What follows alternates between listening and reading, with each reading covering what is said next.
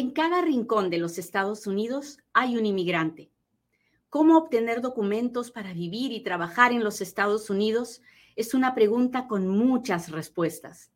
Yo soy Katia Quiroz, abogada de inmigración, y en Inmigrando con Katia encontrarás todas las respuestas.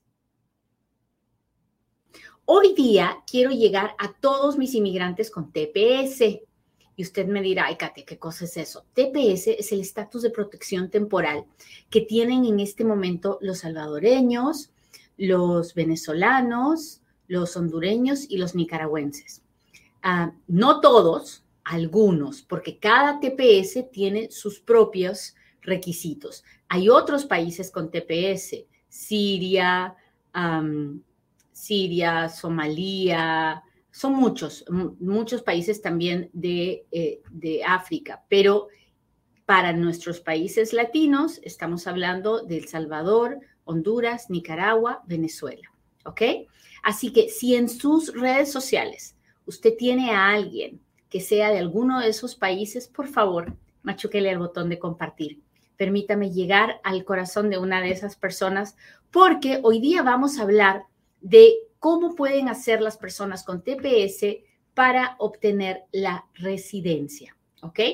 Así que ya lo sabe, ah, en este programa, en Inmigrando con Katia, yo no vendo nada. Yo no le doy mi teléfono, no le doy mi dirección, no le digo que busque, me busque para que yo sea su abogada. Nada de eso va a pasar. Así que, como no vendo nada, nunca le voy a quedar mal si usted le machuca el botón de compartir, nadie jamás se va a quejar. Lo único que vamos a dar es información. Así que por favor hágalo. Si lo hace, para que yo sepa que usted ya lo hizo, por favor póngame un dedito, póngame un corazoncito, dígame Katia, ya lo compartí, mándeme sus, mándeme sus etiquetas, estrellas, super chat, super stickers, sus corazones, sus diamantes, mis amigos de TikTok, porque de esa manera es como el, video se ve con más personas. Muy bien, entonces ya les expliqué qué es el TPS. TPS es un estatus de protección temporal, no es la residencia, no es un camino a la residencia, no es un estatus que me haga legal 100%, no. El TPS es, es una... ¿Cómo lo explico para que usted me entienda? El TPS es es como una ficción legal donde la persona está siendo protegida de una deportación, pero no se le está dando un estatus legal. ¿Ok? Es complicado de entender. Estatus de protección temporal se llama, pero no es un estatus legal. Es, es una ficción legal creada para proteger a esa persona para que no sea deportada. ¿Y por qué hacen eso? Porque el gobierno encuentra que en ese país, en el país de nacionalidad de esta persona, no hay las, no hay las circunstancias necesarias para que la persona sea devuelta a ese país. Déjeme explicarle. Hace muchos años, en el 2001, hubo un huracán terrible que se llamó el huracán Mitch, que destrozó gran parte del Salvador. Entonces, en ese momento, el gobierno de ese momento salió y dijo, le vamos a dar TPS a las personas que hayan estado aquí presentes en los Estados Unidos, no importa cómo entraron, no importa si tienen estatus o no tienen estatus, les vamos a dar TPS si nos lo piden, porque si las agarráramos hoy día, la verdad no las podemos devolver al Salvador, porque Salvador está destruido por el huracán. Ahora, ese es, un ejemplo. Ahora le cuento el ejemplo de Venezuela. La situación política en Venezuela es terrible. la situación en, Venezuela no, no, se encuentra comida, no se encuentra medicinas. Es un problema eh, muy, muy, muy fuerte el que está pasando Venezuela. Entonces, el gobierno este año decidió, el año pasado decidió darle TPS a los venezolanos que hayan estado aquí hasta una fecha. Es más, todavía hasta este septiembre podemos aplicar para el TPS. Entonces, para las personas que entraron antes de una fecha del año pasado. ¿Y por qué hicieron eso? Porque el gobierno dijo, la verdad, los podemos devolver a un país donde no se puede encontrar medicina, donde no se puede encontrar comida, donde no hay trabajo, no se puede. La situación política en Venezuela está tan terrible que nosotros, el gobierno, considera que no es un lugar donde se puede deportar a alguien y por eso le dan estatus de protección temporal. ¿Hasta ahí estamos claros? Cuénteme si me está entendiendo, mis lentes están resucios para variar, ya sabe usted que yo soy terrible para esto, pero no tengo ninguna vergüenza, ¿verdad? No tengo pena. Así que los limpio delante de usted para poder mirar. Cuénteme si me está entendiendo, cuénteme si vamos bien, de dónde me está mirando. Hola Lucía, gracias por contestar. Ah, hola, hola, hola Coqui, gracias por ponerme el dedito así. Hola H, hola, saludos, me pone Yani, gracias. A, a Martínez dice, yo le he escrito a su Facebook y no me responde. Ay, no le puedo responder, primero porque la barra de abogados no me lo permite. Y segundo, porque se imaginará que recibo miles de correos, de mensajes por Facebook al día. Entonces, no tengo la capacidad ni el tiempo para revisarlos uno por uno. Tengo, tengo muchos colaboradores que me ayudan con eso, ah, pero las respuestas siempre van a ser a que mire uno de mis videos o a que, o a que busque tal vez contactarse con la firma, pero yo no le puedo contestar porque la barra de abogados no me lo permite.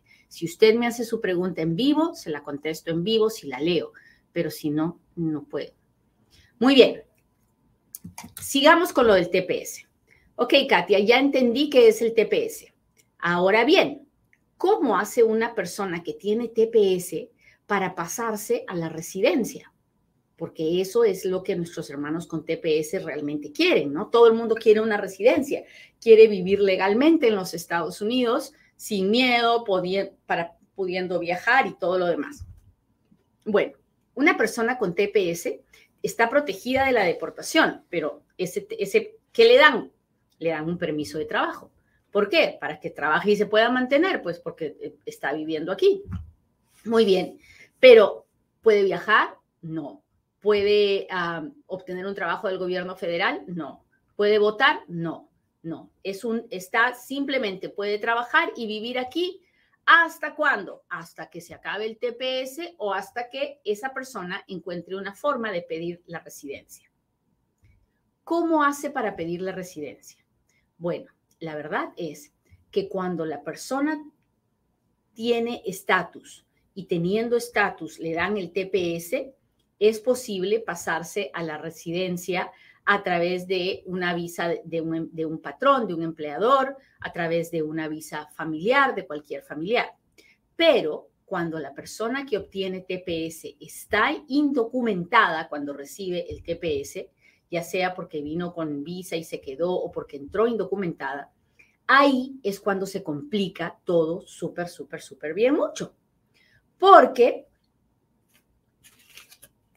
como les acabo de decir, el TPS no es un estatus. Entonces, para propósitos de obtener la residencia, la persona está indocumentada. ¿Qué pasa entonces? Bueno, en esa situación, la única forma que tenemos de arreglar papeles dentro de los Estados Unidos es, uno, si tenemos una entrada legal, dos, tenemos un esposo ciudadano o un hijo ciudadano mayor de 21 años. Uno, entrada legal. Dos, tenemos un esposo ciudadano o un hijo ciudadano mayor de 21 años. ¿Hasta ahí estamos claros? Ya sé, ya sé, usted me está, está, está hablándome y está diciéndome, Katia, pero yo entré indocumentado. Ahorita vamos a hablar de eso. Primero tenemos que entender los dos requisitos para pasarme del TPS a la residencia. Tengo que tener una entrada legal y tengo que tener un esposo residente o un hijo ciudadano mayor de un, esposo ciudadano o un hijo ciudadano mayor de 21 años. A ver, cuénteme si hasta ahí me está entendiendo. Hola, Félix. Hola, hola, hola. Cuéntemelo todo. Alexandra Ramírez dice, entendido. Entendido, muchas gracias. M, gracias por los corazones.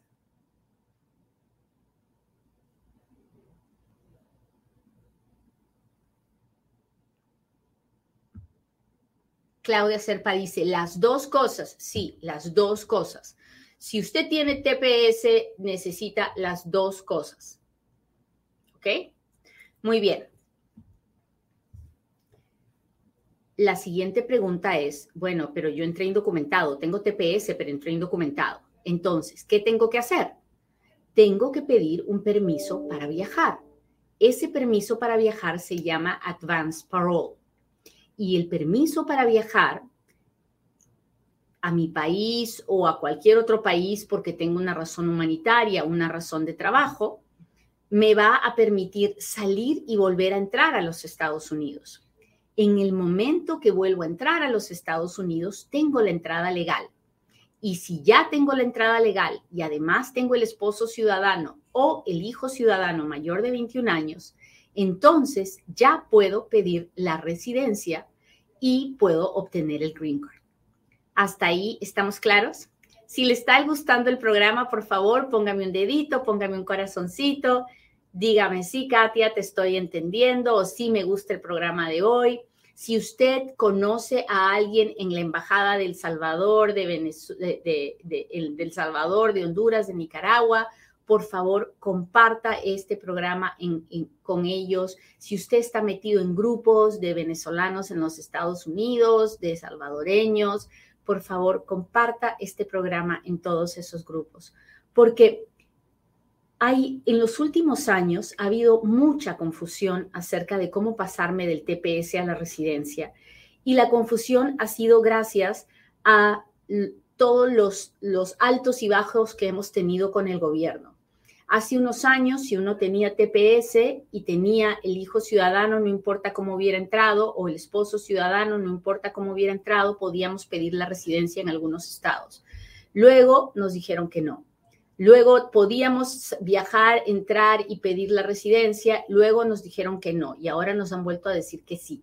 Entonces, hoy día, hoy día, en agosto 18 del 2022, para obtener la residencia cuando tengo TPS, necesito una entrada legal y necesito un esposo ciudadano o un hijo ciudadano mayor de 21 años.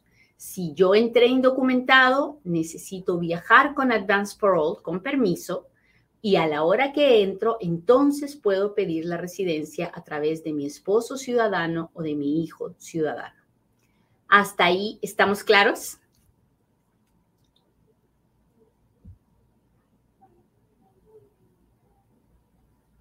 Cuéntemelo, cuéntemelo, cuéntemelo todo. Mm, mm, dice, mm, me pone un emoji así de pensativo. Cristian dice que es TPS, por favor. Cristian, llegaste tarde porque yo expliqué qué cosa era el TPS. TPS es estatus de protección temporal, lo tienen los venezolanos, los salvadoreños, los hondurenses y nicaragüenses que llegaron antes de determinadas fechas. O no lo tiene todo el mundo que es de ese país, lo tienen algunas personas de ese país. ¿Ok? Muy bien. Pues ah, no se olvide que también tenemos podcast. Así que ah, para, que podamos, para que podamos llegar a una mayor cantidad de personas, también estamos ahora en el mundo de los podcasts. Así que por favor, apúntese y cuando no me pueda mirar en el teléfono, escúchame en su carro, escúchame cuando está saliendo a correr o cuando hace ejercicio y así no se pierde el programa. Inmigrando con Katia está en Spotify, está en Apple, está en las plataformas de los podcasts. Ahora sí, hágame las preguntas que quiera porque ahora es cuando Katia responde.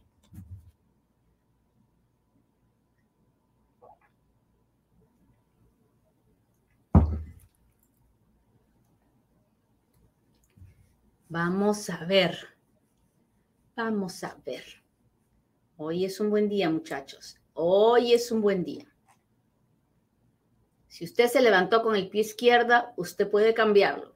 Usted puede cambiar de actitud y todo cambiará.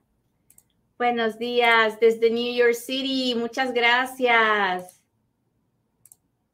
Hola, hola a todos los que me saludan. Enrique dice, I am going back to college. Enrique, estoy orgullosa de usted. Hay que volver a la universidad. Claro que sí, claro que sí. Uno nunca debe dejar de aprender. Naples, ¿cómo está Ruth? Gracias por estar aquí.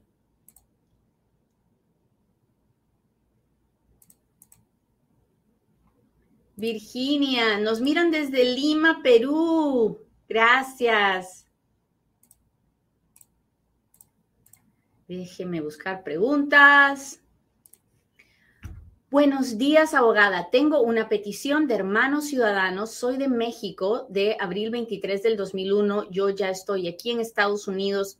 ¿Cuánto tiempo me falta? Olivia, le falta bien poquito. ¿Por qué?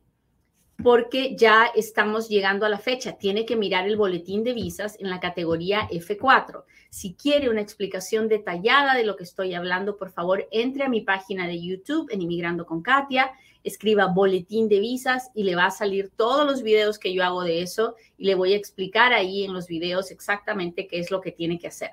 Si no quiere mirar el video, entre a mi página web inmigrandoconkatia.com y suscríbase para que yo le mande todos los meses el boletín de visas a su correo electrónico.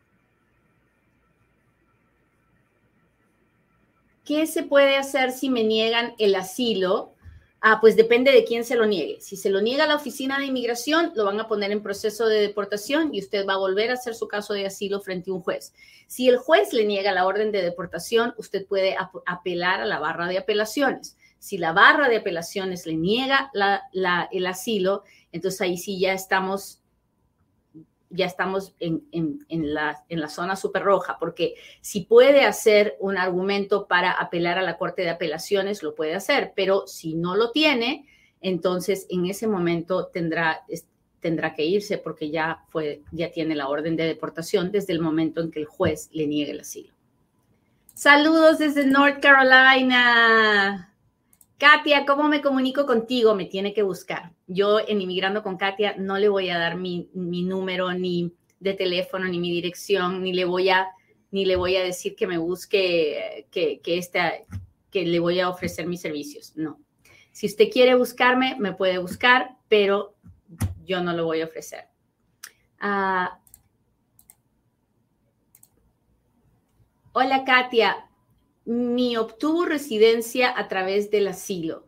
¿Puede él arreglar mi estatus? ¿Cuánto tiempo debe tener él con la residencia para poder hacerlo? Oh, me imagino que su esposo, ¿no, Camila? Ah, pues al día siguiente que él tiene la residencia, él puede hacer una petición por usted. Saludos de Panamá, Connecticut, muchas gracias. Coahuila, México. Déjeme ver si tengo algún super sticker o un super chat para que no se me pase. Ah, ah, ah,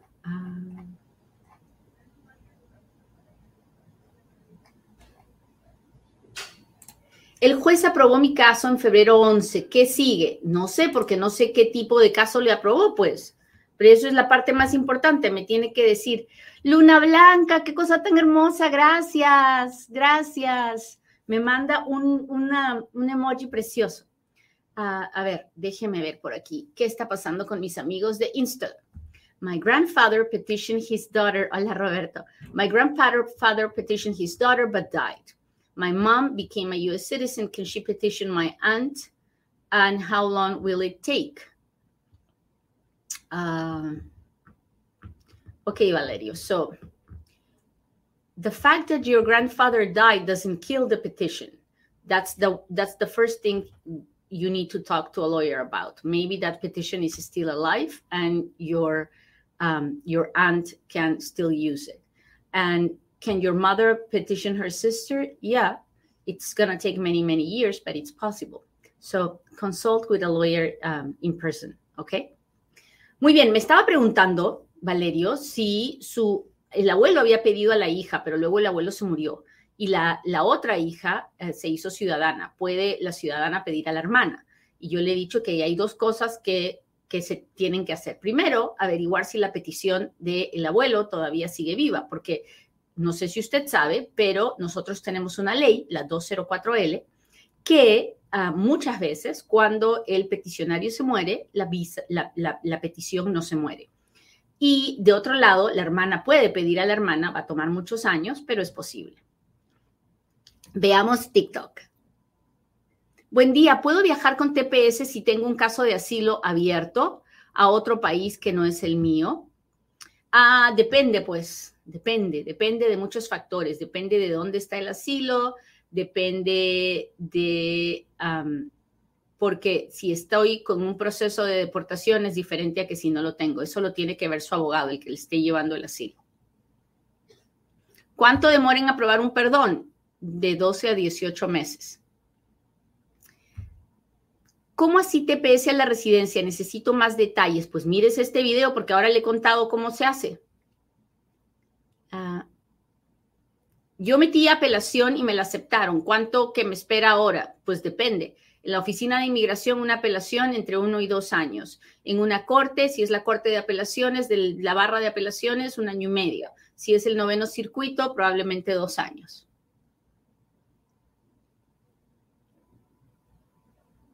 Gracias a todos los que me mandan los regalitos. No saben cómo me, me emocionan. Hola María, gracias. Yo hablando de eso y tú mandándome uno, gracias.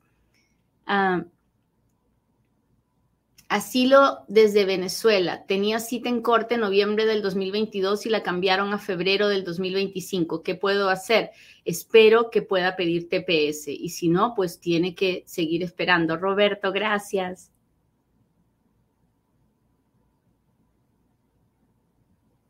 Una felonía por conducir ebrio, ah, por chocar, me hace deportable. El hecho de estar indocumentado lo hace deportable. El hecho de tener una felonía ah, lo, hace, ah, lo hace más deportable. El hecho de tener una, un, un delito por conducir ebrio lo hace, aparte de deportable, un peligro para la seguridad pública. Así que ahora, uno puede arreglar a pesar de todo eso, depende si tiene el familiar que lo pueda pedir, si tiene un caso de asilo, de, withholding of removal, depende. no hay una respuesta para que le pueda dar que lo vaya a satisfacer porque no conozco su caso. Lo que tiene que hacer es buscarse un buen abogado. Así que que Dios lo proteja y lo cuide. ¿Cuánto tiempo toma la petición de hermano a hermano? Depende. Yo soy la reina del depende, ¿se ha dado cuenta? ¿Por qué le digo que depende? Porque si es mexicano, 25 años, si no es mexicano, como 15 años. ¿Y por qué? Porque hay una cuota y un número límite de visas de hermanos por año. Y como se imaginará, la inmigración, inmigración mexicana es mucho más grande que la de otros países y las visas se acaban más rápido. Por eso se demora más.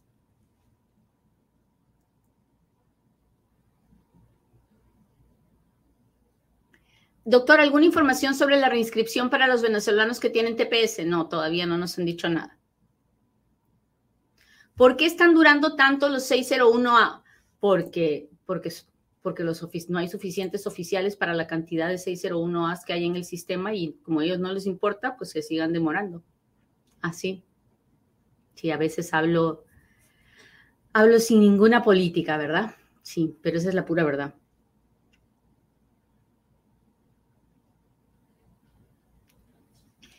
ya tengo protección si ya me llegó la carta de permiso de buena fe. Protección tiene, pero ¿tiene visa U? No, todavía la visa U no ha sido aprobada. Hola Leslie, gracias.